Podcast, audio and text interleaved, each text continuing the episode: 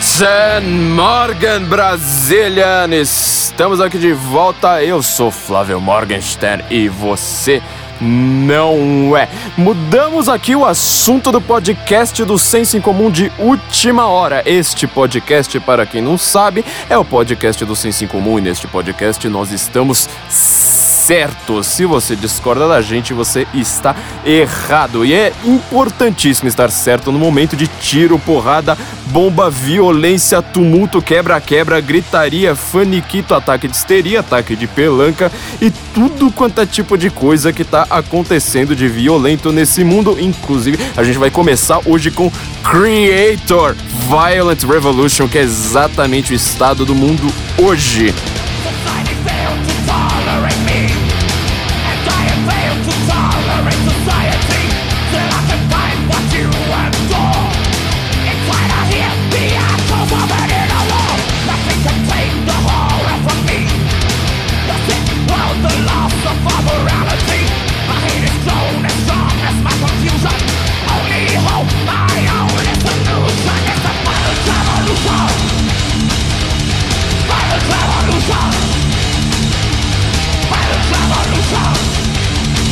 Creator é uma banda sensacional, né? Violenta, barulhenta, pesada e comunista. É, e explica exatamente o que está acontecendo, qual o projeto de, de mundo das pessoas de hoje. É uma revolução violenta de gente que não se aguenta. Pessoas que querem resolver os seus problemas psicológicos, sociais e sexuais através da política. Ou seja, o cara tem uma vida miserável, o cara tem uma vida completamente infeliz, o cara tem todos os problemas do mundo, inclusive problemas a serem resolvidos na sua psique.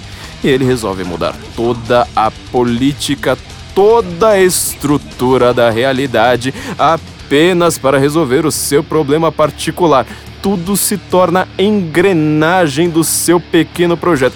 Tem alguma coisa que explique melhor o mundo hoje do que isso? Você está entendendo agora tudo que está acontecendo, tudo que está sendo debatido, tudo que está sendo veiculado, toda a retórica política contemporânea está resumida em pedir uma revolução violenta. Tão somente isso.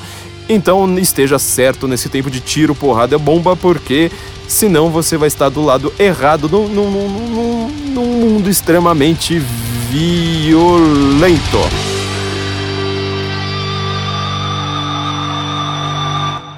Nesse final de semana aconteceu o quebra-quebra em Charlottesville que acabou com uma morte, inclusive uma morte a ser lamentada. Aqui já começamos esse podcast em ritmo de lamentação, porque pessoas podem mudar. É exatamente por isso que a gente faz esse podcast. A gente quer falar sobretudo com quem não concorda com a gente, com quem ainda está errado porque não concorda com a gente, até a hora que vai lá, estuda, entende o nosso ponto e após uma série de debates racionais, passa a ficar certo e concordar com a gente. É exatamente esse o, o ponto do nosso podcast. É convencer quem não entende o que, que a gente está falando. O entendimento político, todo o discurso político hoje, ele é umbigocêntrico. Ele volta a para si próprio. Todas as pessoas de esquerda estão falando, eu sou de esquerda e eu estou aqui falando com a, com a esquerda, então não falo com você. As pessoas de direita estão também gritando,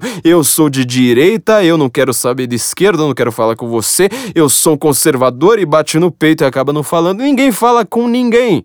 Cadê a, a in, comunicação? É troca de informação. A informação sair da cabeça de A passar por um meio provavelmente cheio de ruídos, cheio de distorções, parecendo uma música do Creator, parecendo um show do Creator, e chegando à cabeça B e falando: olha, a gente conseguiu atravessar todo esse ruído, toda essa violência, todo esse quebra-quebra intacto, pelo menos razoavelmente intacto, e a informação chegou à cabeça de B, razoavelmente intacta. E essa nossa função, é isso que a gente, tá, a gente sempre propôs, então por conta disso, a gente acaba ficando sempre certo. As pessoas que são bigocêntricas, elas fazem mestrado, fazem doutorado, escrevem o dia inteiro e falam e falam e falam, elas na verdade, elas só estão querendo reafirmar a posição do seu próprio grupo É uma conversa tribal, é uma conversa da pré-história ainda. É, a filosofia ela já, já, já surge exatamente com o discurso oposto, ou seja, é Sócrates no meio da agora ateniense conversando com todo mundo, conversando com gente que discorda dele. São duas opiniões ali, e no final das contas as pessoas acabam percebendo qual delas está certa. Não é mais simplesmente falar, mas eu sou Sócrates, eu sou socrático, eu só falo com socráticos. Se você é um pré-socrático, você está errado e eu não vou dar argumento nenhum. Nós aqui no Guten Morgen a gente sabe que as pessoas estão erradas, então a gente dá os argumentos certos, nós ensinamos as pessoas alguma coisa. Então, se você é uma pessoa que está realmente querendo aprender, de vez de ficar gritando no Facebook e no Twitter, seja bem-vindo. Se não, eh, no final das contas, você vai acabar. Vai, vai ser pior que você descubra a verdade só quando você já estiver velhinho e tiver feito todas as bobagens que gente jovem, jovem eterna faz na vida.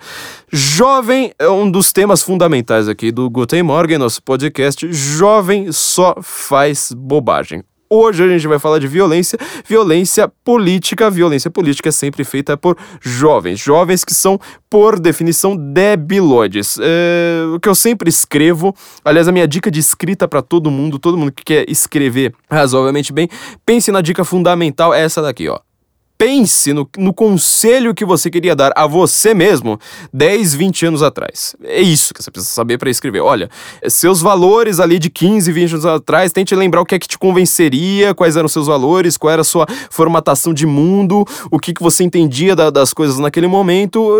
Enfia aquilo ali na cabeça e fala assim: olha, eu vou explicar para mim mesmo, de 15, 20 anos atrás, como eu era um debilóide, como eu deixei de ser um debilóide, como eu fui virar uma pessoa de garbo e elegância neste meio período. Então, dê essa dica para as outras pessoas, assim como, como nós estamos fazendo aqui, para as pessoas estarem certas mais rapidamente. É este nosso objetivo fundamental. Hoje nós iríamos falar de coisas muito mais interessantes, acabou tendo toda essa quebradeira em Charlottesville, na Virgínia, na América, que precisa ser comentada e comentada em detalhes, detalhes mais perfunctórios, ou seja, você quando tenta analisar qualquer coisa da do exterior, tipo, praticamente ninguém conhecia Charlottesville até anteontem, literalmente até anteontem, é, e de repente tá todo mundo comentando Charlottesville, falando, ah, Charlottesville é assim, não, não, olha, veja, não, não, não, não, é desse jeito, é desse jeito, não, não calm the fuck back down. Primeira coisa que você tem que fazer, olha, foi um evento exterior à sua vida. Foi um evento que ele não cabe, ele não é explicado só pelo que você já conhece. Você estudou história do Brasil, você está num país periférico, você não tem nenhuma grande cultura e civilização a defender. Aquelas pessoas estavam vivendo um outro mind frame. Primeira coisa que a gente precisa entender a respeito de violência política. Por conta dessa violência, o que, que aconteceu lá em Charlottesville? É, tem, tem muita coisa aqui a ser dita, muita gente me cobrando em pleno dia dos pais, eu querendo simplesmente curtir minha vida, no pleno domingo, vi gente até no Twitter falando, ah, tá, você tá vendo, ele não falou nada de Charlottesville, logo, tá vendo, né? Tudo por conta de um pequeno. Pequeno não, né? Mas assim, de, um, de um, uma coisa que na verdade ela foi mais acessória do que um fundamental do que aconteceu em Charlottesville, que foram suásticas e bandeiras dos confederados, que ninguém aqui no Brasil entende o que foi, foi aquilo, que foram levantadas num rally, né? Numa demonstração, num protesto da alt-right americana contra. E aqui já começa a confusão, né? Contra a remoção de uma estátua certo? De um general confederado. Ou seja, ninguém sabia, na verdade, ninguém, todo mundo que está comentando Charlottesville, nem se preocupou em entender o, o que, que aquelas pessoas estavam fazendo ali. Então rolou a maior violência de todas e ninguém falou assim, mas espera aí, o que, que essas pessoas estão defendendo, o que é que está acontecendo de fato, etc, etc.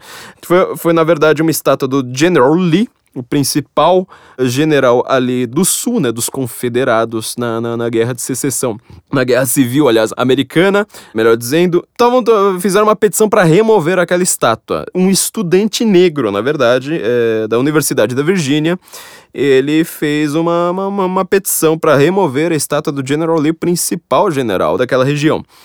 E um outro estudante, tá vendo? Jovem, jovem. Foi jovem de um lado, um outro estudante também jovem, tinha 20 anos. Olha só, olha só o que, que a gente tá discutindo. Eu me sinto apresentando o show da Xuxa aqui, ó. Os baixinhos, os baixinhos de um lado, os baixinhos de outro. É, em vez de ser meninos contra meninas, aqui vão ser brancos contra negros, vão ser confederados contra chatanugas. Ó, que coisa maravilhosa. Eu aprendi tudo com perna longa, gente. Vocês precisavam ter assistido perna longa. Tirou. É, a maior desgraça desse país foi quando tiraram a TV Colosso e colocaram a Fátima Bernardes. Se as pessoas estivessem se educando com a TV Colosso assistindo desenho animado, crianças assistindo desenho animado, elas saberiam do que elas estão falando. Agora, esses jovens de hoje, eles falam assim: ah, mas foi transfobia, isso aí foi falta de. de é gente que tem preconceito com menino que se sente menina. É, é, é isso, é, é uma falta de noção, assim, do que você pensa com a realidade, qualquer correlação. Olha, eu penso uma coisa. Será que isso está espelhando algo da realidade ou não? Não, provavelmente não. Então, então, a gente já tá vendo que tem uma confusão. As pessoas não sabem o que estava acontecendo. Ninguém falou dessa estátua. Só falaram: olha, foi um protesto da extrema direita americana pró-Trump. Pró-Trump, da extrema direita americana. E aí começa como apareceram bandeiras com suásticas e tem suásticas que elas são específicas, gente, não era só aquela suástica que a gente conhece do Terceiro Reich. Aquela bandeira que a gente conhece tem a suástica preta no meio, inclinada, dentro de um círculo branco e o resto da bandeira ali é vermelho. Não era só aquela. Era uma versão da suástica muito usada pela Ku Klux Klan, que você mistura um pouco ali com a bandeira americana. Apareceram é, essas bandeiras e começaram a falar assim, tá vendo, ó, extrema direita americana ela fez um protesto pró-Trump. Pró-Trump. É, simplesmente, você acorda e fala assim: nossa, mas como eu gosto do meu presidente e eu sou nazista, então eu vou lá pra rua hastear uma bandeira e falar: eu sou pró-Trump. Não foi isso. Não foi isso, gente. Não foi. Vocês não estão sabendo o que está acontecendo. Então, vamos lá. De novo, ó. Só para a gente entender o que aconteceu na Virgínia, em Charlottesville. Um estudante negro, ele fez uma petição da Universidade da Virgínia para tirar uma estátua de General Lee, da Guerra Civil. Porque ele falou que essa estátua seria ofensiva aos negros.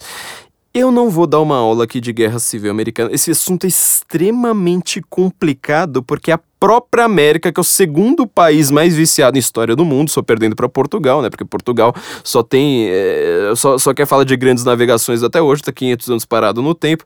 É, os americanos que mais amam história, até mais do que os ingleses, é, tem, lançam livros sobre a guerra civil americana mais ou menos na base de mil por mês.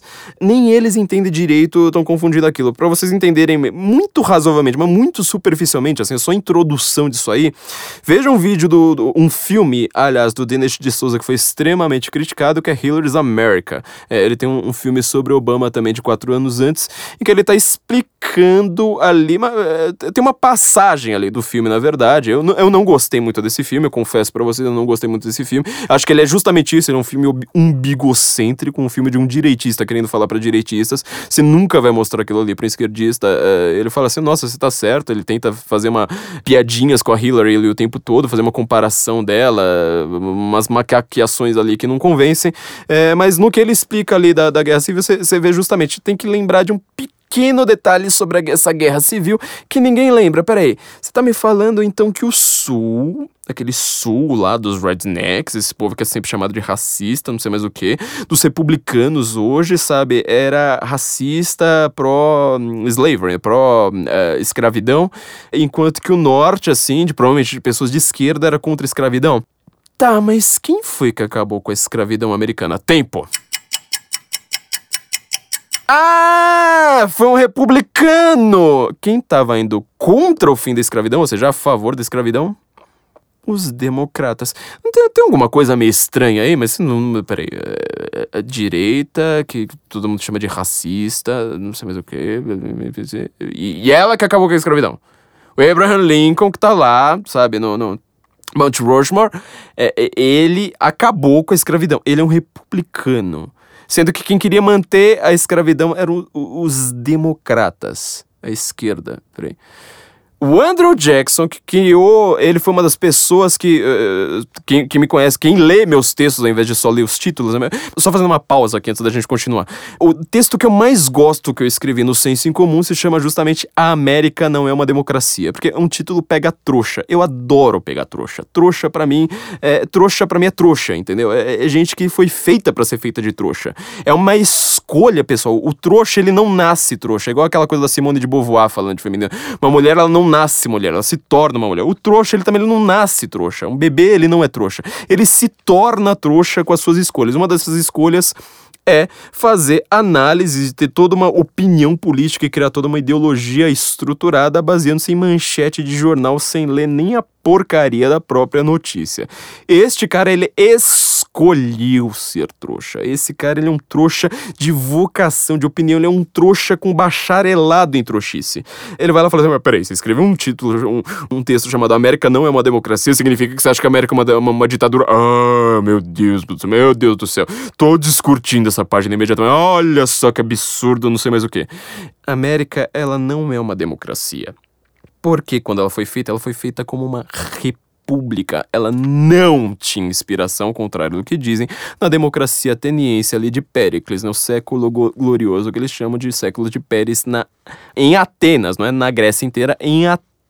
Ela não é baseada nessa democracia que, por sinal, durou muito pouco. As estruturas americanas não têm nada a ver com a estrutura de Atenas daquela época. Ela é baseada na república república romana.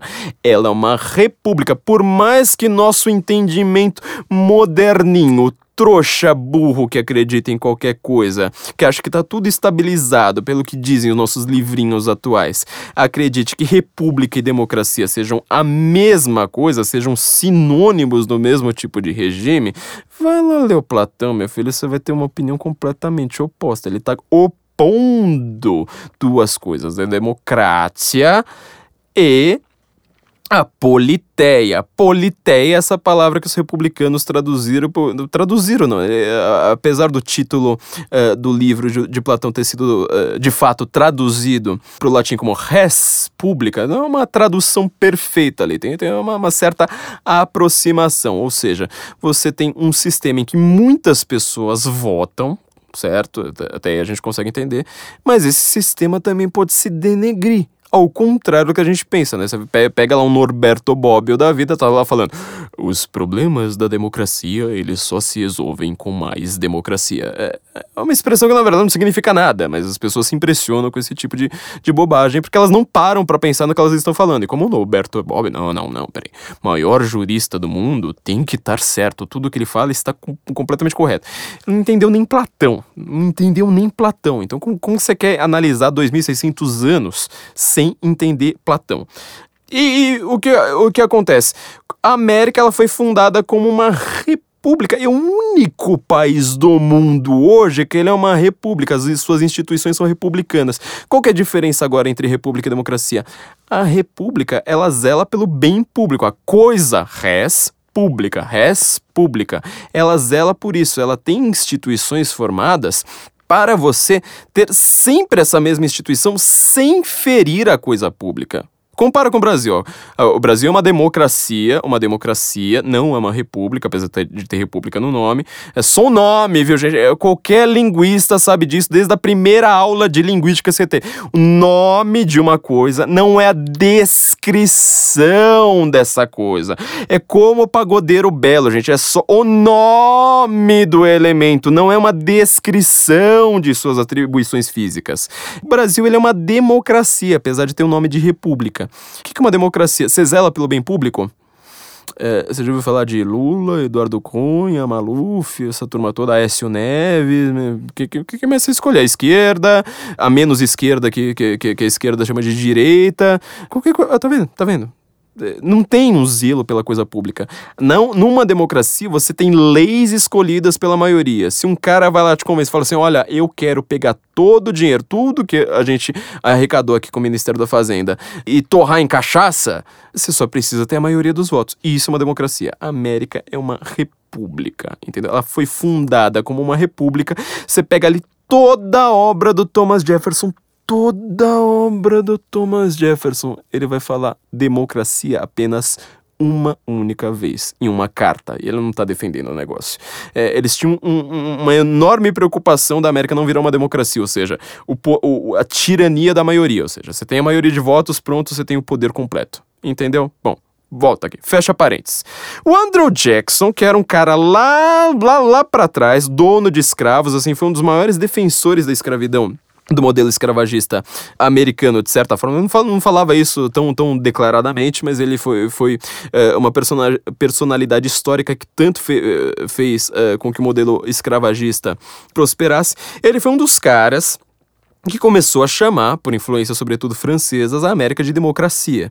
Estava lá dentro do partido democrata, democrata, ou seja, ele fundou um, negócio que ele é, é, chamado até hoje, uma certa doutrina própria chamada de democracia jacksoniana. Quando você fala em democracia jacksoniana, você está num, num, limbo meio complicado, porque você está tanto defendendo o próprio modelo republicano americano, apesar do nome demo, de, de, democrático, todos os, os, os, eh, os avanços que foram feitos, quanto você está defendendo a própria escravidão. Só porque o Trump, por exemplo, uma vez ele falou assim: não, mas eu, eu, eu, gosto daquele modelo lá de democracia jacksoniana, porque você não tem o Estado ganhando mais poder para si próprio, não tenho como fazer uma lei falando: olha, eu quero ter mais poder aqui, aqui a, a Constituição uh, americana ela é bem clara nisso, não, você tem que continuar tendo o seu, seu próprio poder e ficar aí quietinho na sua.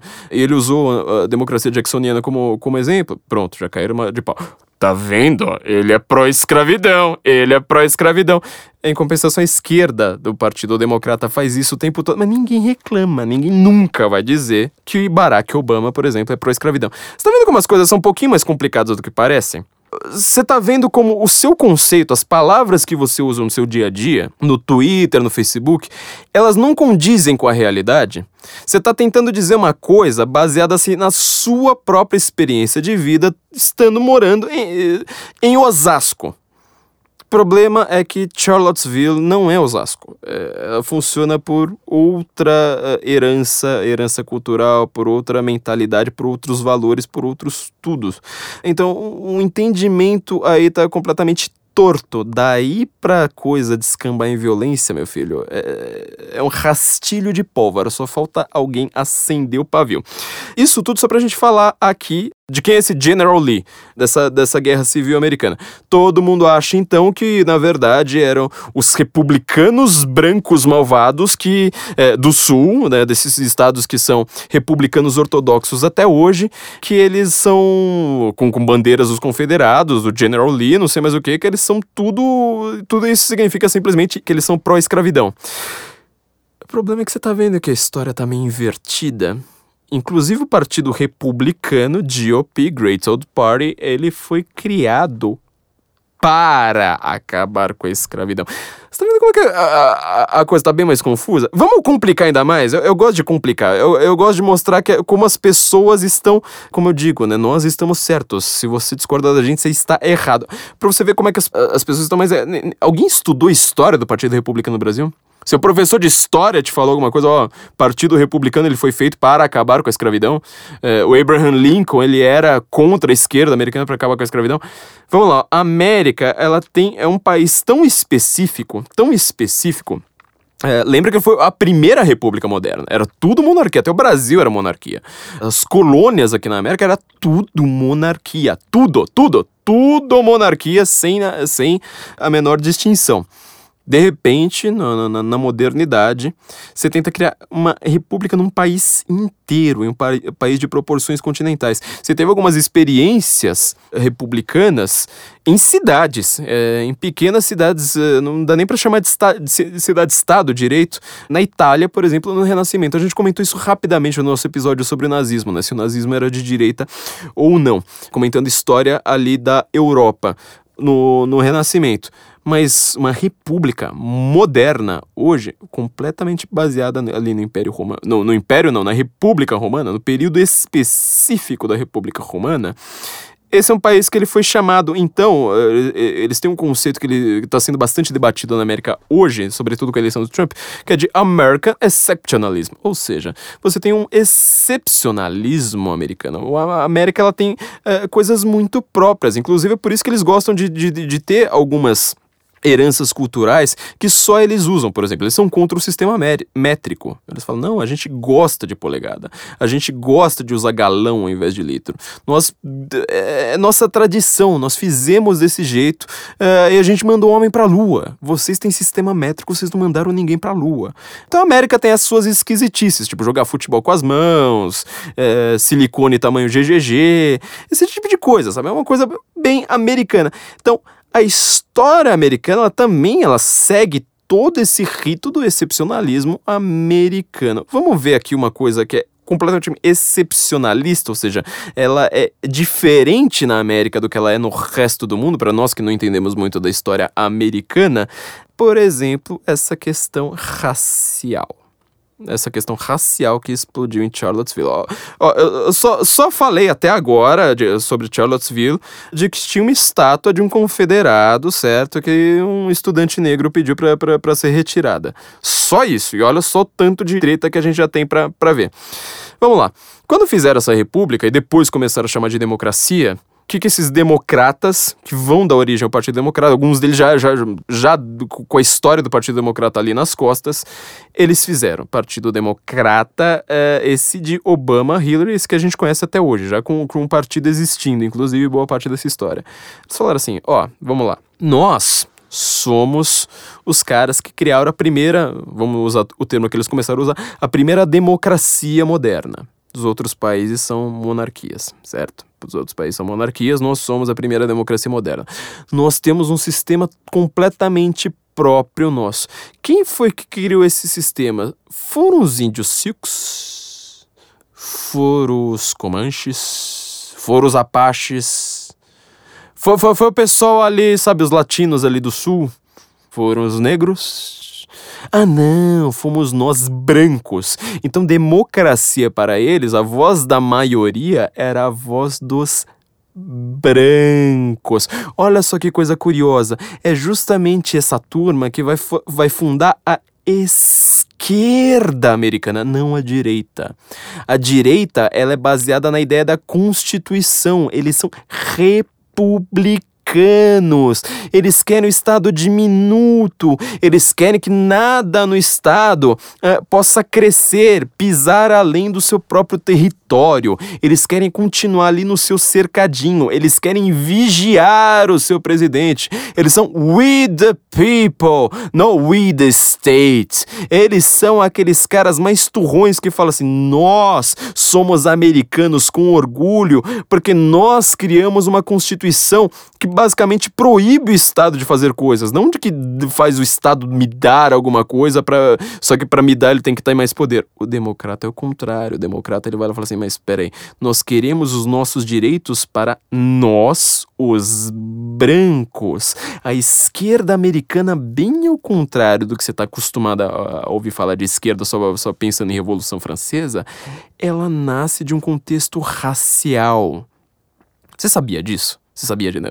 Você acha que eu tô inventando, né? Isso aqui é tipo uma coisa de um burro qualquer. D dá uma gugada, dá uma, vai ali pro Google, vai ali pro Google ver, ver o que acontece. O que acontece? É, democracia do Andrew, do, do Andrew Jackson, é, é a democracia que fala assim: olha, o voto tem que ser pros brancos, assim a gente ganha, nós temos a maioria, olha só que coisa maravilhosa. Isso é a história do Partido Democrata. A história do Partido Democrata é basicamente isso. É a história das plantations, as grandes plantations, ou seja, é, você faz os negros trabalharem para você em grandes plantações. Quem vota é o dono da plantation. Isso é democracia que essas pessoas tanto tanto pensam. Tá vendo? A história é um pouquinho mais complicada do que foi dita, né? Ou seja, eh, muito dos conceitos das palavras que você fica usando o tempo todo para cima e para baixo, você vai ter que rever, você vai ter que falar assim: "Ah, mas peraí, eu não tinha estudado isso. Eu tava usando uma palavra num contexto francês, num contexto brasileiro, num contexto do século 21 para tentar entender o século 18. Hum, não deu certo, não deu certo, tá vendo? Ó, os termos são móveis. No meu curso de linguística, né, curso Infowar, linguagem e política, tá online aí no Instituto Borborema. Entre lá no Instituto Borborema, vocês vão encontrar esse curso Infowar. Recomendo a todos. Estou explicando justamente os fundamentos da linguística aplicada à política. Você vai perceber justamente que o termo que você usa e a realidade, eles não têm essa precisão perfeita. E não contente com isso, tem os termos que eu chamo de termos políticos, termos móveis. Você não consegue falar assim, ó, isso aqui é esquerda, pronto, e tá lá definido, assim, num, como se fosse numa, num pote, assim, sabe, com um rótulo ao redor. Não, eles não funcionam desse jeito. Então, a gente precisa, para entender só o contexto ali dessa violência na, na Virgínia, a gente tem que pensar isso. Vamos lá, dando uns passos ali um pouco mais largos na história, o que é que vai virar depois esse Partido Democrata? Com a organização que ficou extremamente famosa nesse Partido Democrata foi um troço chamado Ku Klux Klan. Você lembra da Ku Klux Klan? Ela era bem famosa já, ainda nos anos 80, ela estava sendo reformada, então ela estava bastante em voga naquele período. Hoje ela deu uma, uma, uma certa sumida, ela foi retomada justamente uh, nesse contexto, por exemplo, agora de Charlottesville. Ku Klux Klan, eles eram os caras que eles se vestiam de brancos, certo? Eles eram protestantes, agora eu não lembro qual é a linha protestante deles, mas eles eram protestantes. O famoso WASP, né? Como você descreve pejorativamente um americano médio, tipo White Anglo-Saxon Protestants. Eles eram tipo WASP, eles eram brancos, estavam em estados como Mississippi, por exemplo, mas é, logo depois eles foram até a Califórnia. O famoso filme, né? É, Mississippi em chamas, sobre a KKK, é, se vestiu de branco e tacavam fogo nas casas dos negros. Eles eram republicanos ou democratas? Eles eram de esquerda ou de direita? Você tá tentado a falar que eles eram de direita, né? Eu sei, eu também tive professor de história mongoloide. Eu já entrei na faculdade vacinado, não dá pra falar isso. Você não, você provavelmente deve continuar sendo mongoloide mesmo na faculdade.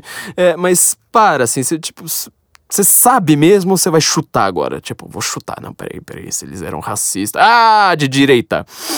Eles eram democratas. Sinto muito. Isso aí, você, ó, isso, essa parte do Google, corre lá pro Google. Dois segundos, você tem uma aba nova, pronto, já tá lá. KKK Democrat. Democratic. Você vai ter um, um pequeno detalhe. Tem até, por exemplo, para você ter uma ideia coluna da Slate, se eu não me engano. Agora acho que eu tenho quase certeza que é da Slate, um site de extrema esquerda americano, reclamando, falando: Ai, por que, que essa direita é tão viciada em falar de Ku Klux Klan, né? Ah, deixa quieto, pô, deixa pra lá, deixa pra lá, não sei mais o que. E por que, que eles eram de esquerda, porque assim como seguindo o princípio aqui da democracia branca americana, eles falam assim, nós, nós queremos um sistema social para nós. Nós não queremos gastar esse sistema social com os negros. Os negros não fundaram a nossa democracia, então a gente quer o um sistema completamente nosso. Nós não queremos judeus. Por que, que eles não querem judeus? Vai lá pro podcast, pro, pro, pro nosso episódio a respeito do nazismo, você vai entender perfeitamente por que, que eles são contra judeus, né? Eu acho engraçado como esses, essas antas que ficam discutindo na internet falam tanto, olha, nazismo é de direita, nazismo é de direita, nazismo é de direita. Eu falo assim, mas tá, por que, que eles odeiam judeus? É, é, é o, o, judeu é a própria personificação da direita. Entendeu? Entendeu? Entendeu? É, é, tudo de um excepcionalismo americano. Isso é uma coisa assim excepcional. Até para você entender as coisas ruins da América, você precisa entender esse excepcionalismo americano. Ou seja, ela é um país de vida própria. É um país que não, não segue os ditames dos outros países, ele não, não, não segue a onda. É um país completamente próprio, você sabe. É, eles têm é, tudo na cultura deles. É muito específico da cultura deles. Bom, então pensa aqui, ó, você teve a KKK, você teve to, todo, todo esse contexto. Vamos voltar aqui agora para Charlottesville. Com, com, isso aqui dá pra gente entender melhor. Ó. O que aconteceu? Bom, um, um, estudante negro da Virgínia. Virgínia é o estado americano que mais tem negros per capita, né? Inclusive, eu fui pra Virgínia de ônibus, sem saber que americano acha que ônibus é uma coisa assim de pé rapado. Eu era o único não negro, não só no ônibus, como na rodoviária e nos arrebaldes da rodoviária. Assim. É um estado completamente negro, assim. Tem um percentual muito grande de negros e eles são, vamos dizer, de certa forma, separados. É, não, eles não são segregados segregados. Hoje, tá, boa parte disso tem sim, tem sim a ver com a segregação. Mas é que eles fazem bairros próprios, ou seja, isso aqui é um bairro onde moram os brancos, isso aqui é um bairro onde mora italiano, isso aqui é um bairro onde mora não sei mais o que. Você não pode falar que isso é uma segregação de fato, às vezes isso é uma autossegregação. É como se na Liberdade aqui em São Paulo, que é um bairro de orientais, olha só, é um bairro de orientais, não é um bairro de japonês. Aqui o, o, o japonês e o chinês, eles têm uma lojinha um do, um, um do lado do outro. Você vai falar que tem uma segregação racial em São Paulo de japonês? Você vai falar que o Bexiga, que é um bairro de italiano, eh, tem, tem uma segregação racial? Não, não, não bate. Mas lá existe isso. Bom, enfim, voltando para Virgínia, recentemente. Então, um, estudante negro ele tinha pedido para tirar a, a, a, estátua. Jason Kessler, cara de 20 anos, ou seja, um mongolode. Esse pessoal que faz meme na internet, sabe? A gente tá discutindo gente que faz meme na internet. Ele até deu uma entrevista rádio. Ele se auto-intitula um nacionalista uh, supremacista branco, certo? Ou seja, esse cara é, é mongoloide. Um completo inútil. Uma, uma pessoa querendo resolver seus próprios problemas sexuais através da política. Um, um completo retardado. Ele falou que ele não defende ideologia supremacista, é uma coisa que eu não concordo muito, viu? Na hora que você vai ver, assim, tipo, ah, não, não, não, não me convenceu, não me, não me convenceu. Ele falou assim: olha, nós aqui no Sul a gente tem uma tradição cultural. A ideia dos confederados é uma. Como eu falei, não, não, não vou entrar muito nessa questão de, de que, que lado estava de que lado na Guerra Civil Americana. Vocês vejam lá no filme do Dinis de Souza. Mas ele falou assim: eu não quero que a história seja reescrita. Eu não quero, eu quero agora. Não quero perder a estátua do, do meu. Do, do, do general, do General Lee e foi lá, fez um, fez um rally, fez um, marcou um protesto. De repente, na última hora tinha muita gente nesse protesto, né? Você sabe como é que essas coisas de por internet, essas coisas que a gente vê que tem ligações que a gente não tá entendendo muito bem. Funciona e, e chamou o, o, negócio dele de Unite the Right. O que, que é Unite the Right? Você acha que você entende, né? Eu ver uma palavra dessa, você fala assim, ah, unir a direita.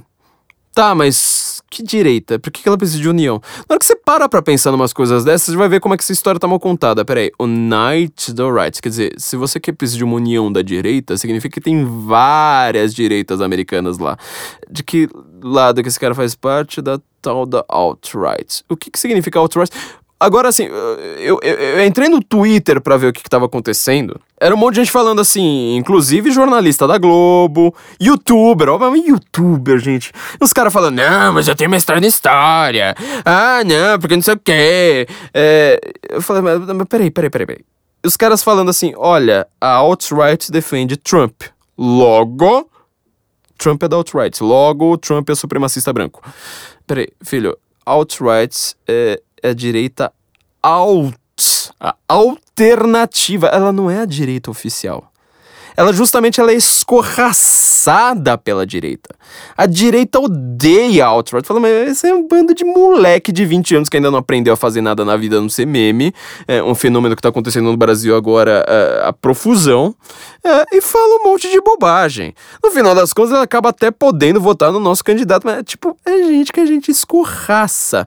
Bom, você entra Wikipedia, na Wikipedia de qualquer, qualquer, qualquer autor americano agora conservador, tá lá sempre escrito, no, no, primeiro parágrafo. Esse cara é um dos chefes da alt-right. Stephen Molyneux, o cara era libertário até semana passada, sabe? Um cara completamente, é, sabe, quase esquerda friendly. É, falou assim, não, cara, super normal, sabe? Ele simplesmente falou assim, olha, eu acho que o, o governo tem que ser pequeno chefe da alt-right. É, tipo, é, é, um grau de bobagem, assim, que não cabe em palavras. Não cabe em palavras mesmo, é pra você ver o, o, o tanto de manipulação é, que está sendo feito. E esse Jason Kessler, lá em Charlottesville, resolveu fazer um, um Night do Right, ou seja, vamos unir a direita alternativa com a, com a direita oficial. O que tem de gente agora falando, ó, tá vendo? Tá aqui a prova de que Trump é um supremacista de direita, um supremacista branco de direita. Peraí, calm the fuck back down de novo. Se o cara faz um evento chamado Unite the Right, significa que ele tava querendo unir direitas. Ele não conseguiu unir. Tudo que ele conseguiu fazer foi colocar alguns velhinhos veteranos de guerra lá. Falar assim: ah, esse, esse velhinho aqui tá concordando com que não deve remover a estátua. Só, só, só. Só isso. Não uniu mais ninguém. O Trump foi lá, tweetou contra, falou assim: esse cara, tipo, isso aqui é. Não lembro agora se, qual a palavra que ele usou, despicable, disgusting, não lembro agora qual é, mas ele falou assim: isso aqui é deplorável, deplorable, talvez tenha sido, não lembro agora. Esse pessoal é deplorável. Quer dizer, cadê o supremacista branco? Cadê? Cadê? Ele tá lá falando da sua. Sim, simplesmente da sua herança cultural. É, é, é, esse excepcionalismo americano que a gente não consegue explicar, né? A gente ainda mais no Brasil, como é que você vai falar assim, olha, a sua herança cultural? Que herança cultural que a gente. A gente vai defender a Constituição de 88 para cá? Você, conhece alguma pessoa que mata e morre por aquilo? Mas ninguém, simplesmente ninguém. Bom, enfim. É, e de repente, no meio desse, desse protesto, teve grupos os chamados Antifa e o Black Lives Matter. É, matter no, no, no dialeto uh, americano. Temos mais complicação aqui para pensarmos? Temos. Em primeiro lugar, Charlottesville é uma cidade pequenininha, minúscula. Por que, que tinha tanto antifascista lá? Por que, que tinha Black Lives Matter lá? Sobretudo, por que, que tinha o primeiro protesto lá? Quer dizer, é uma cidade que é mais de 80% pró-Hillary. Onde que esse cara arrumou tanta gente da Unite the Right aí e gente é, supostamente supremacistas brancos e não sei mais o que? Supremacista branco você consegue até a, achar lá e os caras são eleitores da Hillary. Você está duvidando de mim? Ó, vamos lá, ó. Isso aqui é, é, o dragão da KKK, o dragão da. Eles se, se, auto-intitulam dragões, né? Cada, cada um do, dos seus títulos é de dragão. Ele chama Will Quigg, é Q U-I-G-G, é Will Quigg. Ele é o grande dragão da Califórnia. Ele. Veja se ele é pró-Trump ou pró-Hillary. Ouça aí. The KKK endorses Hillary Clinton. We have given her $20,000 anonymously for her campaign fund. She is friends with the Klan. You know, a lot of people don't realize that. What all this stuff she's saying now, she's saying so she can get into office. Okay? She doesn't care about the illegal immigrants. She doesn't. She's acting like she does so she can get into office.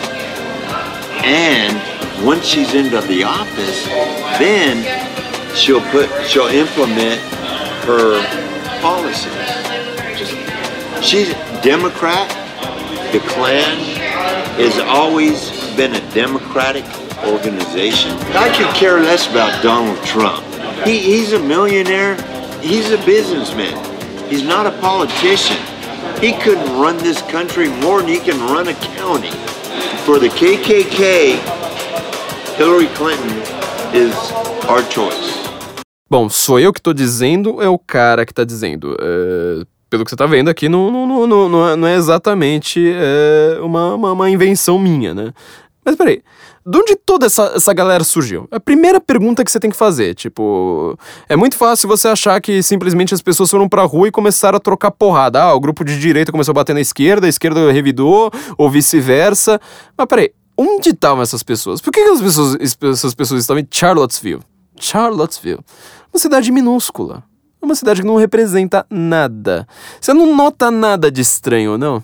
Só para você lembrar, George Soros, que quem não entende ele sempre acha que é, é teoria da conspiração, ele aumentou com a sua Open Society, moveon.org. Entra lá, moveon.org, é, é o site da fundação dele. De, de, ativismo político, né? Ele tem várias fundações e, e, e, tudo mais. Ele aumentou em três vezes a verba que ele estava doando para Black Lives Matter. De repente, a cidade está entupida de ativistas, não é só de gente que, ah, eu prefiro votar na Hillary, de ativistas dos dois lados prefeito que já tinha uh, autorizado uh, o primeiro protesto, ele vai lá, dá para trás, fala: não, não, não, não vai ter protesto com todo mundo na cidade. E aí o pau come. E tira a polícia ainda por cima. Quer dizer, pau comeu sem polícia. Era gente batendo de um lado, gente apanhando de outro, gente apanhando de um lado, gente apanhando de outro. Olha, desde a Mundial do, do, do, Corinthians em 2012 que eu não vejo tanto bandido junto. Era, é, tinha pra tudo quanto é lá. Aí começa a aparecer neonazista, começa a aparecer KKK, que é KKK KKK estava fazendo lá. Começa a aparecer Antifa, Black Lives Matter. Ninguém. Eh, todo mundo tá lá simplesmente falando, ó, foi um protesto da extrema-direita é, que terminou em violência. Primeiro lugar, extrema-direita. Extrema-direita? Direita. Lembra, os supremacistas brancos americanos, eles são de direita? Quer ouvir o Will Quig de novo? Você não precisou me ouvir, você precisou ouvir o pessoal da KKK. Eles estão dizendo. Essa é a minha fonte. Eu não tenho nada a provar. Falar assim, eu sou super estudioso aqui de, de KKK. Eu entendo tudo da Ku Klux Klan. Conheço os caras em detalhe. Não, eu só tenho aqui os caras falando. Não tem uma fonte nenhuma. Os caras estão falando, ó, a gente doa dinheiro para Hillary Clinton. Nós somos democratas. E, e tudo da KKK é democrata. Eles sempre foram, KK, uh, foram, foram democratas. Democacacratas, exatamente isso. Segundo lugar, supremacismo branco, ele teve uma certa turn point na América nos últimos anos, sobretudo nos anos Obama. Porque, porque o Obama é negro? Não, porque o Obama ele é pró-cota. Ele sendo a, a favor disso aí que na América se chama de affirmative action, né? as ações afirmativas, ou seja, cota, tudo aquilo ali que você faz, uh, o governo ele vai além das suas funções e ele começa a segregar as pessoas. Fala assim, ó, se você é negro, você vai para cá, se você é branco, você vai para lá. Ele começou, sobretudo no período Obama, começou a ter várias dessas coisas, né? Tipo, ah, precisa ter não sei quantas mulheres como uh, eh, CEO de empresas. Ah, precisa ter não sei quantos por cento de latinos no mercado de trabalho. Ah, ah, não sei mais o que. Começou a ter um certo repuxo desse movimento feito por gente que não é conservadora, não é leitora de Alex de Tocqueville, não é leitora de Edmundo Burke, não é leitora muito menos de Eric Fögelin. Você nunca ouviu falar desses autores na sua faculdade, né? no máximo do Tocqueville, né? Eu sei como é que é. Você faz a faculdade inteira, você acha que você sabe tudo sobre a direita, você não conhece Léo Strauss e, e Eric Fögelin, que são, tipo, supra-sumos da direita. Tipo, são os Karl Marx da direita. Você nunca leu, você não faz a menor ideia do que eles defendem, né? Eu sei como é que é. Eu sei exatamente como é que é. Quem fez isso, quem fez esse repuxo, não era a desses caras. Era a gente, por, por exemplo, como Richard Spencer. Richard Spencer, o Felipe falou dele aqui no podcast quando ele foi entrevistado aqui a respeito do Donald Trump, Felipe Martins. Vocês lembram bem da, da o nosso grande previsor, né, acertou 48 estados da eleição do Donald Trump, enquanto a mídia inteira falava que a vitória de Hillary era, era certa. Então você vê que isso aí não foi à toa. É, se alguém consegue acertar é porque foi muito claro, foi, foi, muito científico, cientificamente previsível, que a, esquerda tá, anda muito pouco científica nos últimos tempos. É, sempre foi, né? Mas tá, tá pior ainda. Ele falou do Richard Spencer. Richard Spencer, ele é formado em Duke, a universidade mais esquerdista da América. É formado com aquela visão completamente. Obviamente, ele não é uma pessoa de esquerda, não tem a menor dúvida, ele não é uma pessoa de esquerda. Inclusive, tem algumas coisas que ele escreve que até é, se salvam, vamos dizer assim. Mas ele, o que, que, ele quer fazer? Ele fala assim: bom, já que vocês se entupiram de cota para tudo quanto é lado, ficam falando de, de orgulho negro, não sei mais o que, vamos inverter isso aí, vamos agora falar de orgulho branco. Tem que ter cota para branco, tem que ter. É agora tem que ter o White Lives Matter. É isso. O cara, ele é, ele é bem maluco mesmo. Ele é uma pessoa bem, bem, bem pino frouxo. E ele estava em Charlottesville. Ele estava em Charlottesville. Então você tá vendo que, que, que essa história que estão contando, ela é bem esquisita. E para isso aí descamba em violência. Porque você não tá entendendo a, a, a, sua mentalidade, as palavras que você está usando, não estão refletindo a realidade. Na hora que não reflete na realidade, qual é o único argumento que você tem na sua frente? Se tudo que você tem à mão é um martelo, você trata o mundo como um grande prego. Se essas pessoas não estão entendendo nada do que está acontecendo, elas vão tentar impor a sua visão pela força. Esse é o lado, vamos dizer, dos white supremacists. Então, quer dizer, tinha white supremacists? Tinha. Tinha white supremacists, supostamente eles estavam na alt-right, porque a alt-right ela começou a copitar esses caras. Você, ah, peraí, KKK, você que era de democrata, você tenta vir pro meu lado. A KKK foi Não, não foi. Boa, boa, a maior parte do, da Ku Klux Klan, ela continua sendo democrata. Tem agora um, um discurso que eu tô vendo muita gente falando, não, mas a Ku Klux Klan, ela já foi democrata, hoje ela não é mais. Praticamente, assim, vamos dizer, a única pessoa que deve ser levada em consideração como uma, uma pessoa da, da, da Ku Klux Klan que ela fez um desfalque, vamos dizer assim, é o David Duke por sinal, ele tem o mesmo sobrenome da, da, da, da, universidade, né? David Duke. Tome cuidado ao pesquisar esse cara no Google, porque você pode acabar achando um outro David Google, Duke, que inclusive é um cara super pró-Martin Luther King, né? O David Duke é um teórico da conspiração, maluco mesmo. É...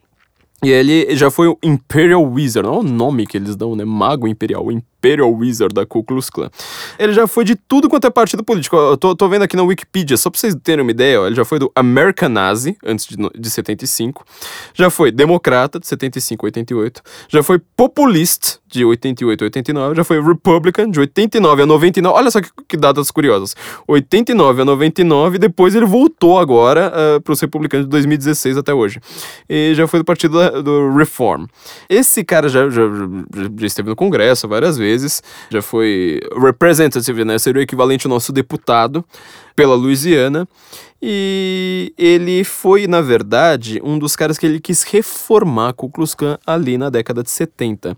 É, ele fez a, a Louisiana Based Knights of Ku Klux Klan, ou seja, ao invés de ser agora KKK, agora é KKKK.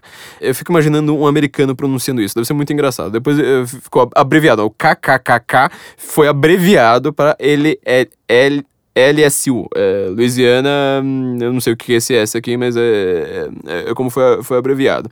Ele, na verdade, ele quis dizer, não, mas peraí, a KKK, ela não é propriamente antinegro, ela é pró-branco.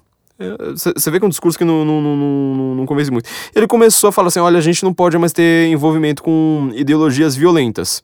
Engraçado, né? O cara é, é, o mais republicano da, da Ku Klux Klan. Ele começa a falar: não, a gente não pode mais se envolver em violência. Você vê como é uma coisa assim, é, é imediata, assim. Tipo, você começa a ficar, tipo, menos de esquerda do grupo, você é o menos violento deles. É inevitável.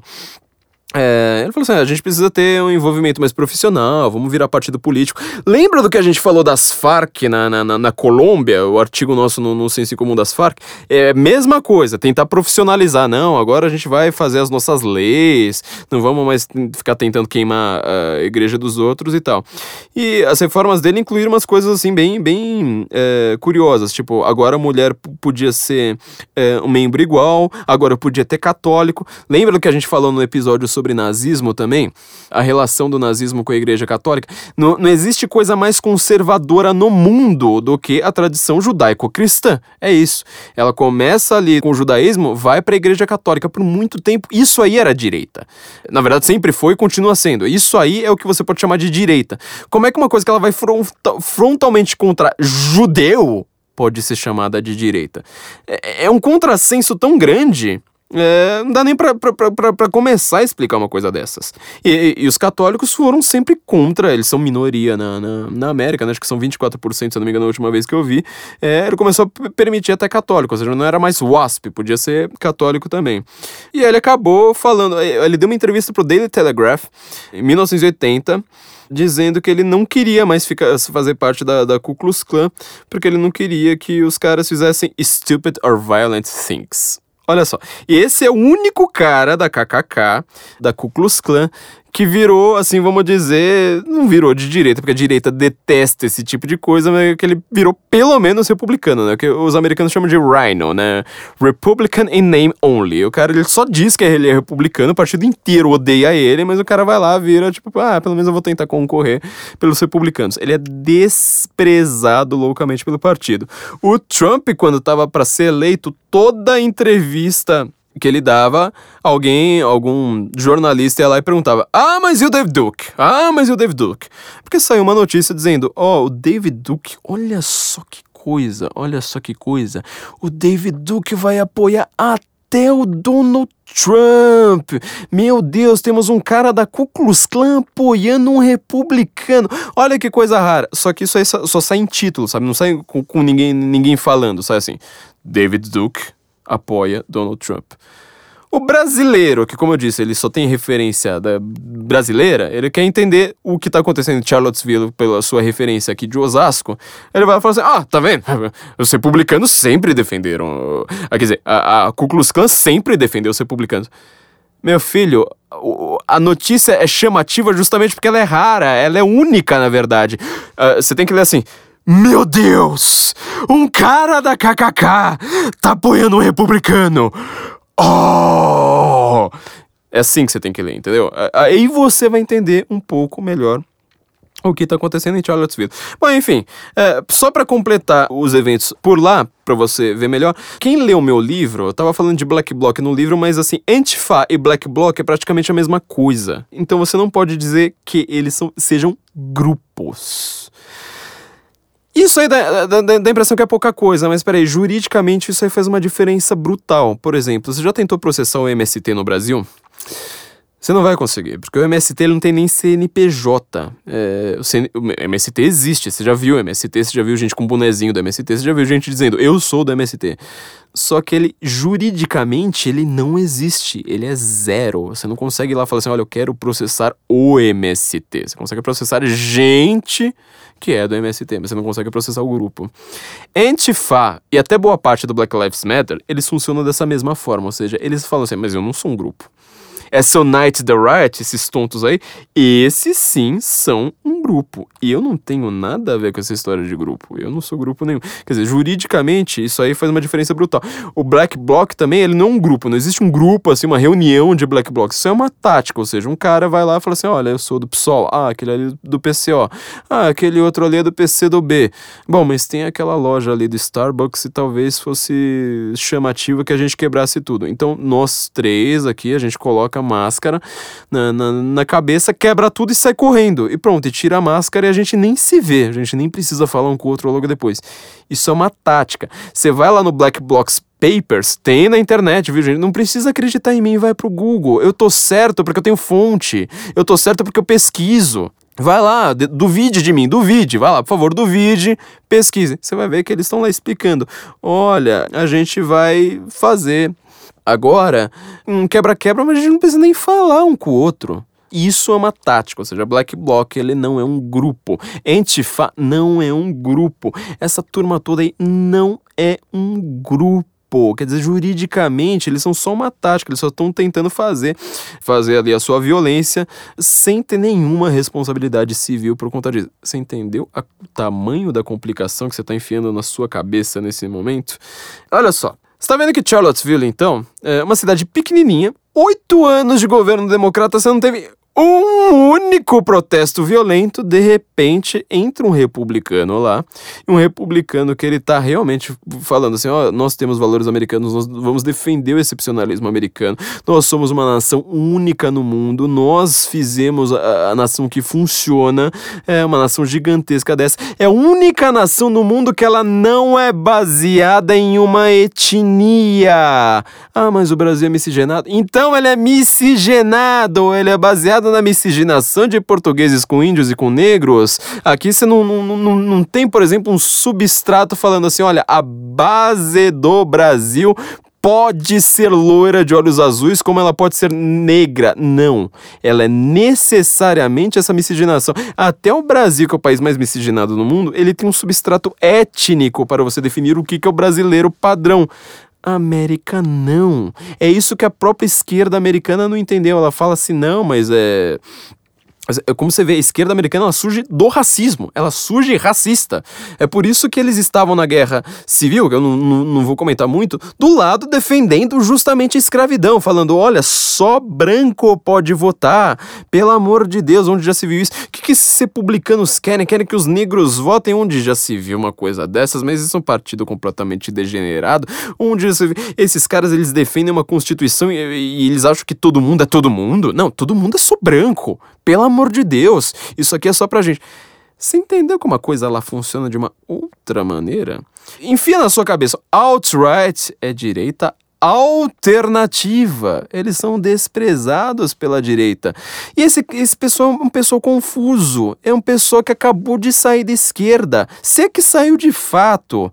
Porque quando você vai parar pra pensar no que, que os caras defendem, é tudo esquerda invertido. É a esquerda fala assim, nossa, então agora no, nosso método de, de, de, chamar atenção é a gente, por exemplo, gritar White Lives Matter. Agora é criar cota pra. Eles defendem isso. É simplesmente uma esquerdinha. É esquerda excepcionalista. Agora vamos, vamos, vamos parar pra pensar aqui numa coisa.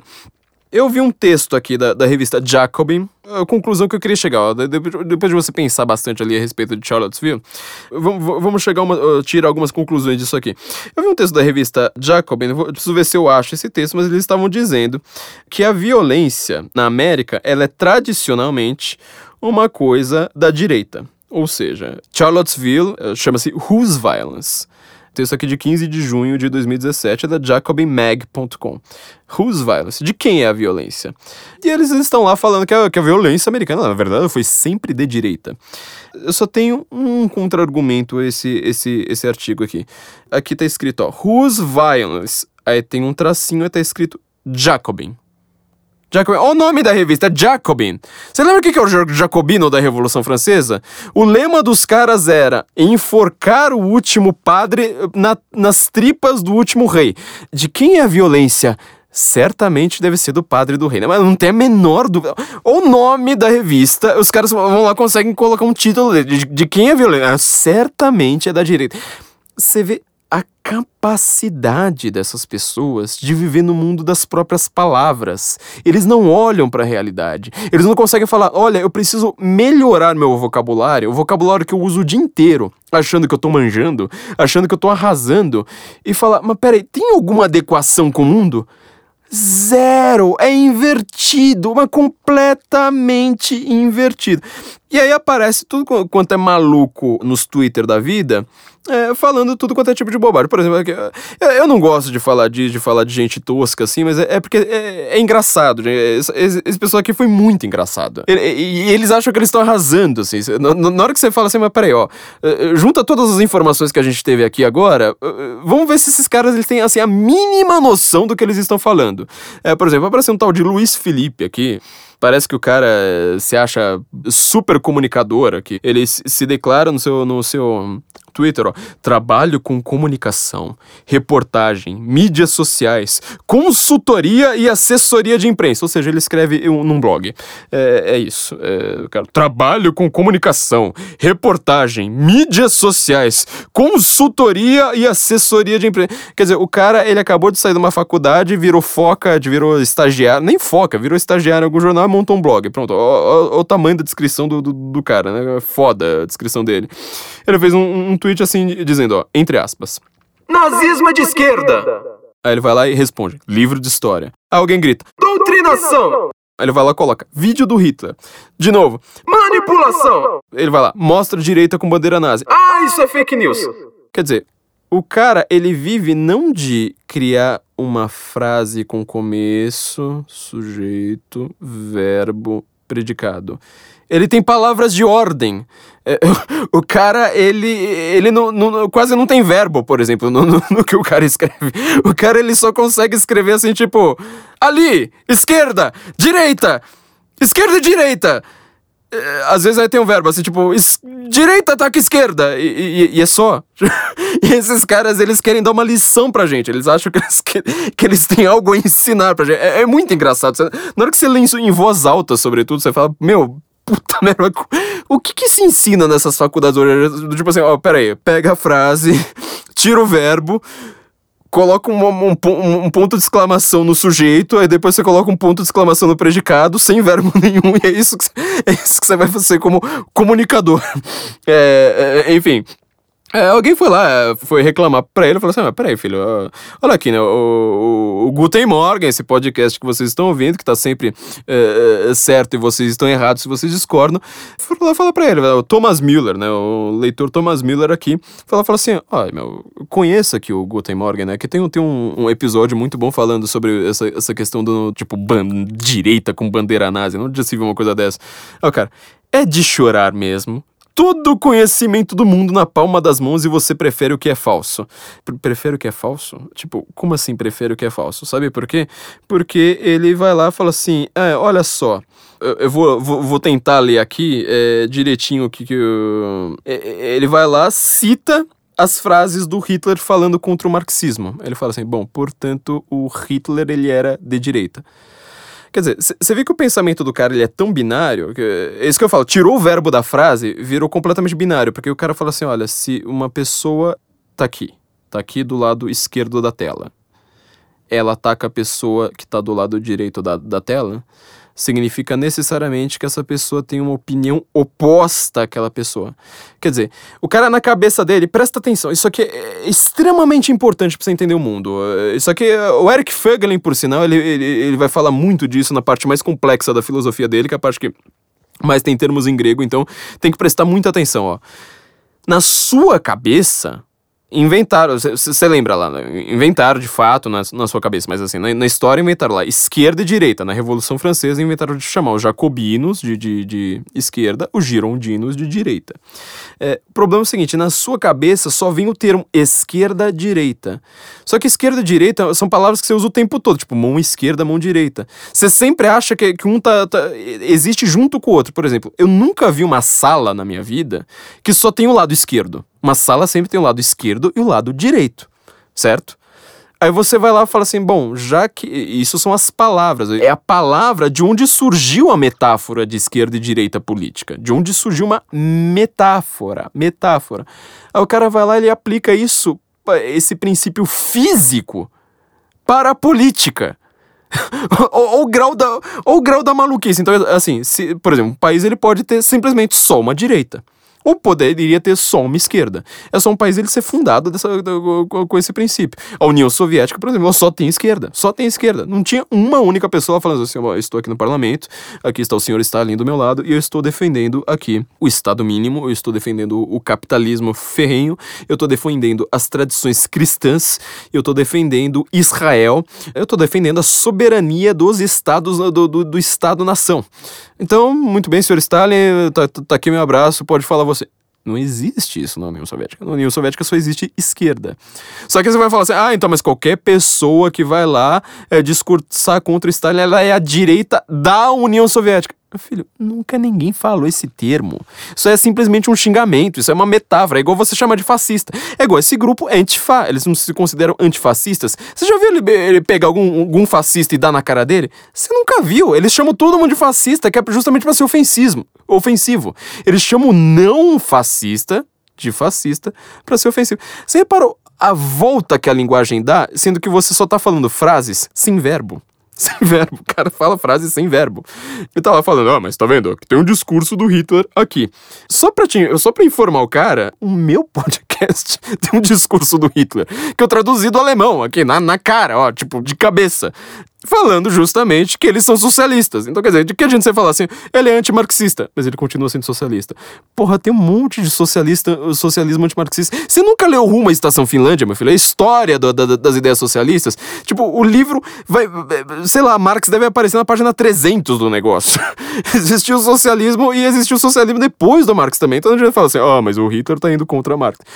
Porra, meu, cara continua sendo socialista. Sinto muito, não é o socialismo que você conhece, porque se você, você com um pensamento binário desse, esquerda, direita, tira o verbo da frase, grita, você vai achar que então socialismo é sempre marxista. Não, não é, filho. Teve vários. É, e não tinha, tinha nada a ver com a direita, os caras continuavam odiando odiando a esquerda. Apareceu, assim, é, é, é, tanta gente maluca, apareceu um cara depois lá, o, o nome dele, eh, mandaram o print aqui, ó, é Carapanarana, é, sei lá, eu não sei, eu, eu, tenho problema com vogal repetida, gente, por isso que eu nunca consegui aprender francês, eu estudo alemão porque tem consoante, eu estudo, eu preciso estudar polonês na vida, porque para mim é, uma língua podia ser só feita de consoante, eu nunca vou conseguir estudar havaiano, que só tem vogal repetida. Ele vai lá, na hora que mandaram esse podcast, olha o comentário do cara. Flávio Morgan refuta Hitler, entenda. Pr primeiro lugar, refutar a teoria racialista do Hitler é muito fácil. Assim, eu refuto Hitler e mostro que ele é um desgraçado, um, um imbecil. Muito obrigado por isso. É, segundo lugar, só pra te informar, o cara falou que ele ouviu meu podcast duas vezes, ó, Já ouvi duas vezes e tá cheio de imprecisão, manipulação e exclusão de fatos. Mas fica aí no seu cantinho confortável. É total de imprecisões, manipulações e exclusões de fato apontadas por ele. Mais uma? Bom, eu estou completamente humilhado depois desse debate, porque o cara conseguiu mostrar assim mais um monte de imprecisão, manipulação e exclusão de fatos que, que eu disse, né? É, e segundo, filho, se você ouviu duas vezes, eu não estava tentando refutar Hitler, eu só estava citando Hitler pro Marcelo Rubens Paiva. Se eu citar agora, óbvio, o que, que ele diz é uma bosta, eu não tenho a menor dúvida disso, só que assim, é, não é nem o que eu estou dizendo, quer dizer, você não consegue mais fazer uma afirmação para essas pessoas. Se você afirma uma coisa, o cara acha que você tá refutando. Ou se você cita alguma coisa, o cara acha que é a sua opinião. Não sei, se você usa um verbo, o cara fica confuso, ele não consegue mais escrever nada. É, ele fica completamente, sei lá, gente maluca, assim, a gente que tá num, num grau de 0 e 1 um na, na, na, cabeça, sem tamanho. Lembra que eu falei do George Soros, né? Tem um episódio inteiro sobre George Soros, gente, foi quando esse podcast começou a ficar famoso. O episódio número 10, né? Não é você que pensa o que pensa, George Soros pensa por você. Quem é George Soros? Como eu falei, no caso do América não é uma, não, não é uma democracia, eu adoro pega-trouxa, que é você usar uma palavra que vai fazer o cara reagir imediatamente. Esse aqui é o tipo de pessoa que reage imediatamente a palavras. É, ele vê uma palavra, ele já começa. É, sabe, é, um, orangotango ele tem mais, tem mais sinapses antes do, do, do, movimento. Quem é George Soros? Só, só pro cara que acha que ele vai entender assim, lendo o título. George Soros, na verdade, ele é um cara que. um dos grandes nomes do globalismo mundial. Ele basicamente com o Rockefeller, com a família Rothschild e com o pessoal do Goldman Sachs, né? Todo mundo uh, sempre adora esquecer o Goldman Sachs. Ele financia o internacionalismo, ou seja, o globalismo, ou seja, formas de governança global, formas de acordo comerciais. Por isso que não dá para confundir globalismo com comunismo. O globalismo ele presume comércio, não tem nada de comunismo. O globalismo presume acordos multilaterais, ao contrário dos acordos bilaterais. Também tem uns três episódios aqui só sobre globalismo e sobre soberanias nacionais. O globalismo, então, ele destrói a soberania e fala assim: você não vai mais decidir a sua lei, você não vai mais votar em representantes diretos. Vai ser tudo naquele modelo que, que hoje todo jornal fala assim. O Zika vírus, ele deve acender o debate sobre o aborto, dizem especialistas. Ou diz ONU, diz relatório da ONU. É isso, é uma forma de lobby gigantesco que você tenta substituir as leis, vai planificando as leis de uma maneira não eleita, ou seja, pelos tecnocratas, pelos burocratas. O bebê Charlie Gard lá, que a gente escreveu bastante sobre ele no, no, no Senso Comum, ele morreu por causa do globalismo. São leis ali falando, não, agora tem que legalizar aborto, eutanásia e novas formas de, de, de morte, porque especialistas estão dizendo, isso é globalismo, é isso que, que, que o George Soros financia para você que tá com preguiça de ouvir o podcast. Só porque, só porque as pessoas que são de direita, essas de verdade, pessoas de direita de verdade, são contra o George Soros, olha o que o cara escreve. Pra ele dizer que nós somos nazistas, né? É, tudo é culpa do judeu globalista, o, o George Soros, né? É, se o cara parasse pra pensar, ó, vamos lá, por que que, por que que eu tô certo e você tá errado? É porque eu sou um gênio e você é uma mula? É, mas isso tem uma razão de ser. Quando eu ouço, tipo, olha, estão chamando George Soros de judeu internacionalista, minha primeira reação é gritar, ah, então o cara que tá falando é nazista. Não, eu não reajo imediatamente. Eu presumo, olha, talvez eu seja meio mocorongo nessa questão. Por que estão chamando isso de... Faça isso, ó. Na hora que você ouvir, e faça isso com as palavras que você já conhece, inclusive, porque todas elas devem estar com o sentido meio errado. Por que você está dizendo isso? Por que isso é descrito dessa forma? Por que chamam o George Soros de judeu internacionalista?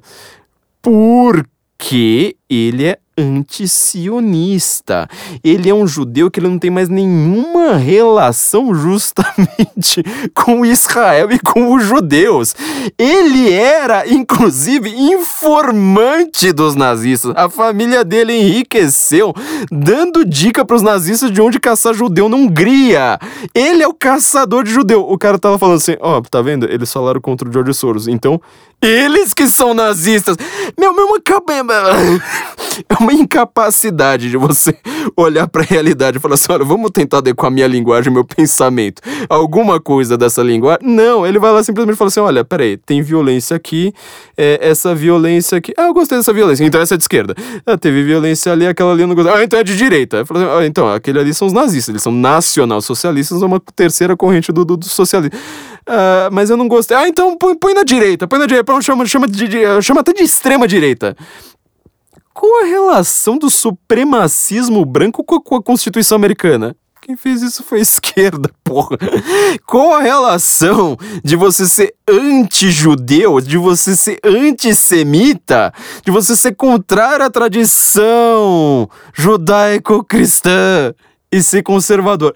Zero! É o contrário, meu filho. Se você é contra a tradição judaico-cristã, como George Soros é, como Eric Hobsbawm, outro judeu internacionalista que ele, ele não tinha coragem, ele, ele recusava voo que fazia escala em Tel Aviv. Ele é um cara anti-judeu até o osso. Tudo bem, ele também é judeu. O Karl Marx era judeu, era completamente antissemita. Falava que, que judeu tinha que se ferrar, escrevia isso claramente. Ah, mas aí se você falou que você é contra ah, põe, ali na direita.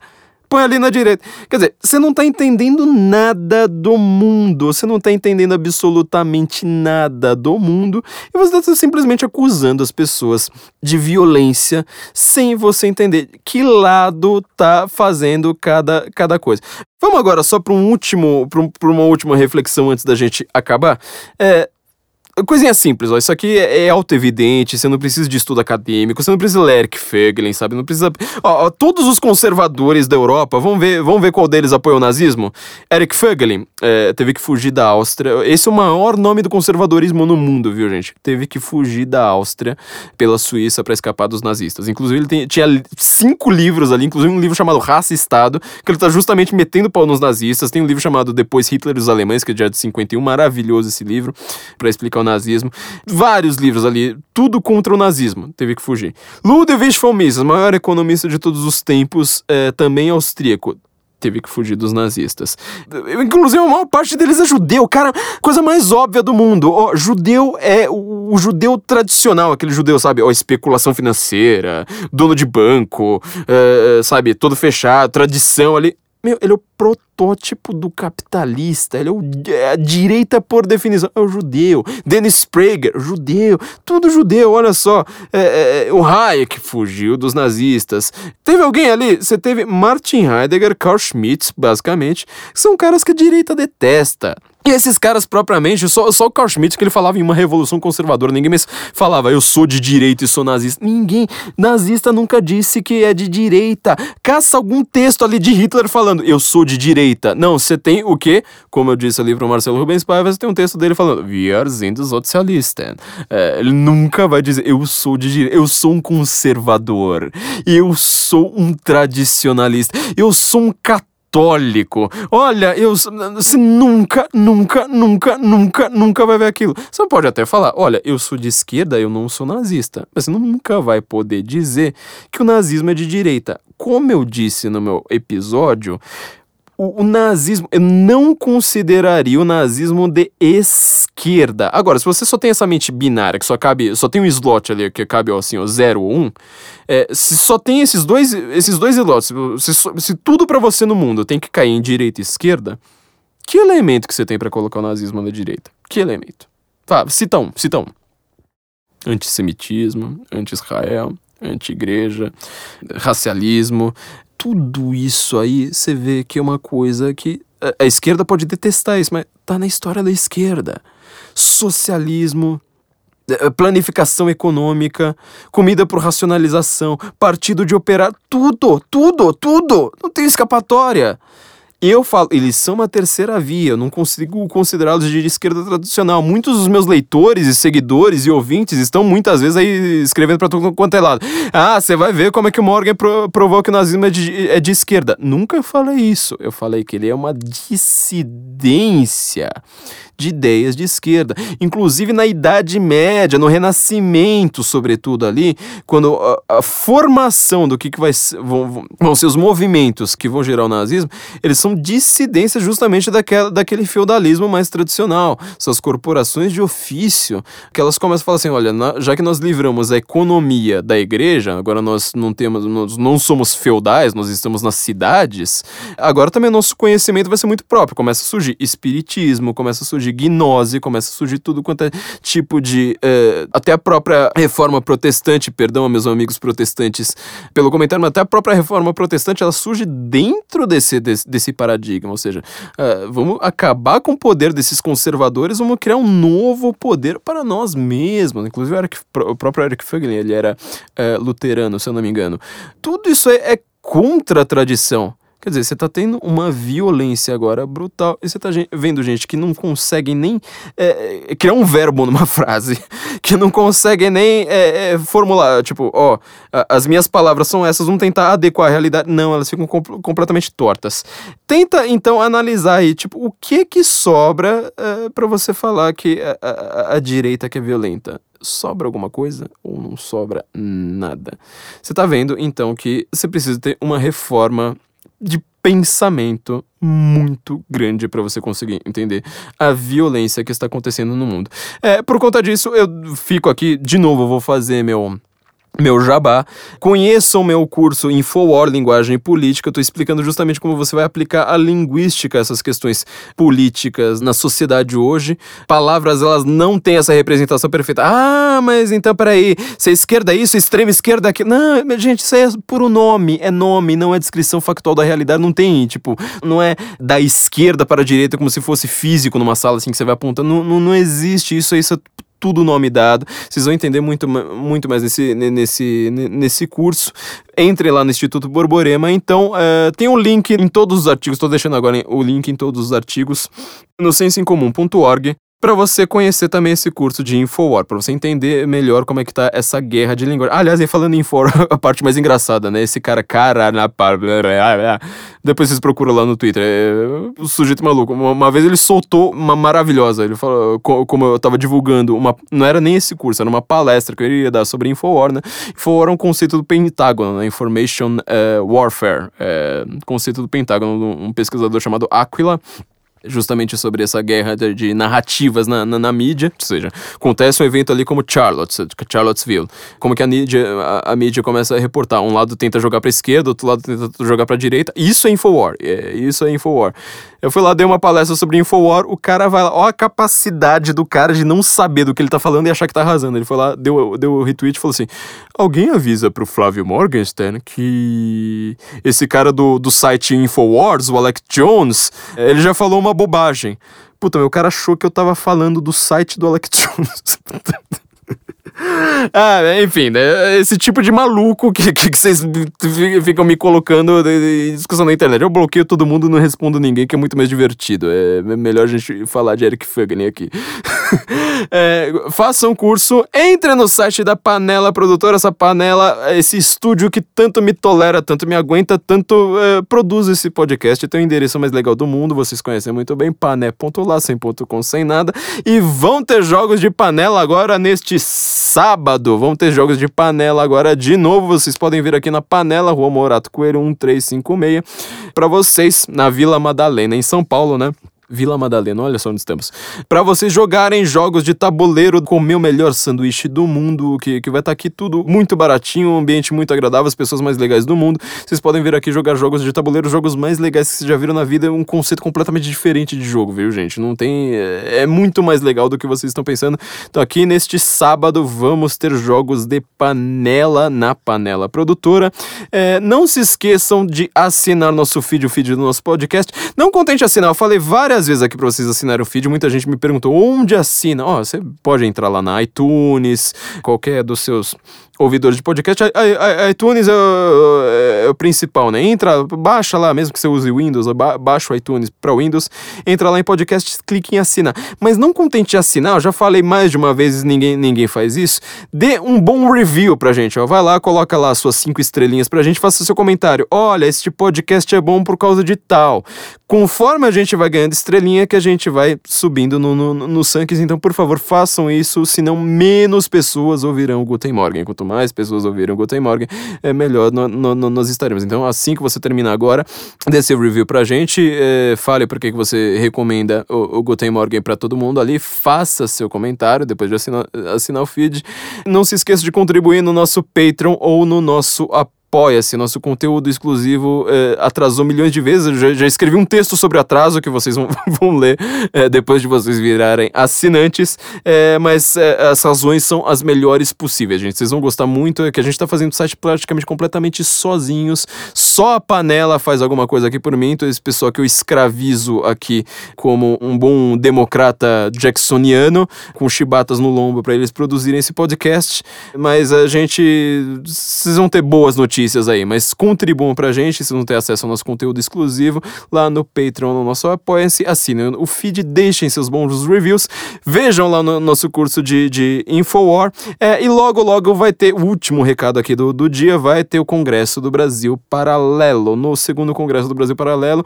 Brasil Paralelo foi uma coisa incrível, eles conseguiram reunir gente para todo quanto é lado. Aliás, eu, eu, quando me cobraram de Charlottesville, ao invés de, de escrever, eu li só o que o Leandro Ruschel escreveu, ele é uma pessoa que tá ali por trás né, ajudando o Brasil Paralelo. Aí pra frente foi mera coincidência, eu nem, nem, nem, nem, nem tava sabendo disso no, no, no, no, no dia. Eles têm, reuniram toda a galera mais que mais pensa no Brasil, é, no Brasil fora do Brasil, mas que são brasileiros, para fazer um congresso. O que, que é esse congresso? É um vídeo, vocês vão ver, tem mais ou menos acho que duas horas, o, o primeiro teve mais ou menos duas horas explicando a situação do, do, do Brasil, com toda essa galera falando. É como se fosse um grande documentário que cada cada um vai lá, aproveita, fala seus cinco minutos, eles vão lá uh, fazendo seu, seu congresso. Essa parte é de graça, mas a coisa mais legal é que vocês podem se matricular para o curso deles, é, em que vocês vão ver todas essas palestras na íntegra, inclusive tanto no primeiro quanto agora no segundo, que vai ser só sobre a história do Brasil, vão ter palestras minhas também. No primeiro, eu já fiz minha palestra de uma hora ali, sobretudo sobre a questão da hegemonia cultural, Gramsci e tudo mais. Vocês já podem comprar imediatamente. E vai, logo, logo vai ter o segundo. Para vocês comprarem, entre no link do Senso em Comum. Entre lá. Os links que eu estou dando de, dentro do Senso em Comum, entre naquele link é, e vocês cliquem lá. Vai lá, vai lá tá escrito: olha, se matricule aqui no, no, no Brasil Paralelo. Vocês, tanto para se matricularem para o congresso quanto para o curso completo, vocês entrem por lá. Então, por favor, gente, é, não se esqueça de assinar nosso feed. Muito obrigado, gente. Guten Morgen Brasília. É, terminamos aqui agora com Folk Metal, divulgando um, um jogo que vai ser lançamento agora nos próximos jogos de panela. Guten Morgen Brasília.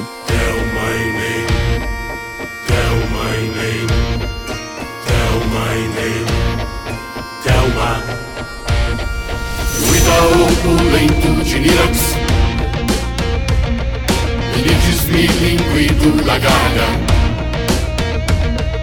Javali suculento de líberes Chifre indecoroso da cornualha Animal totêmico da tribo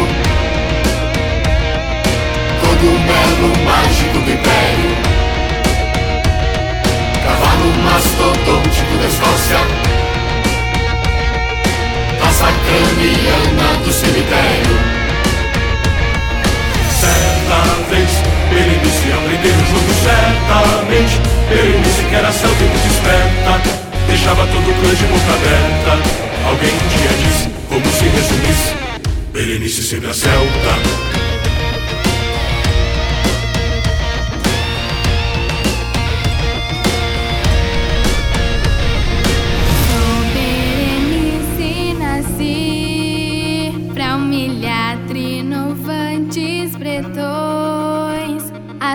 Ah,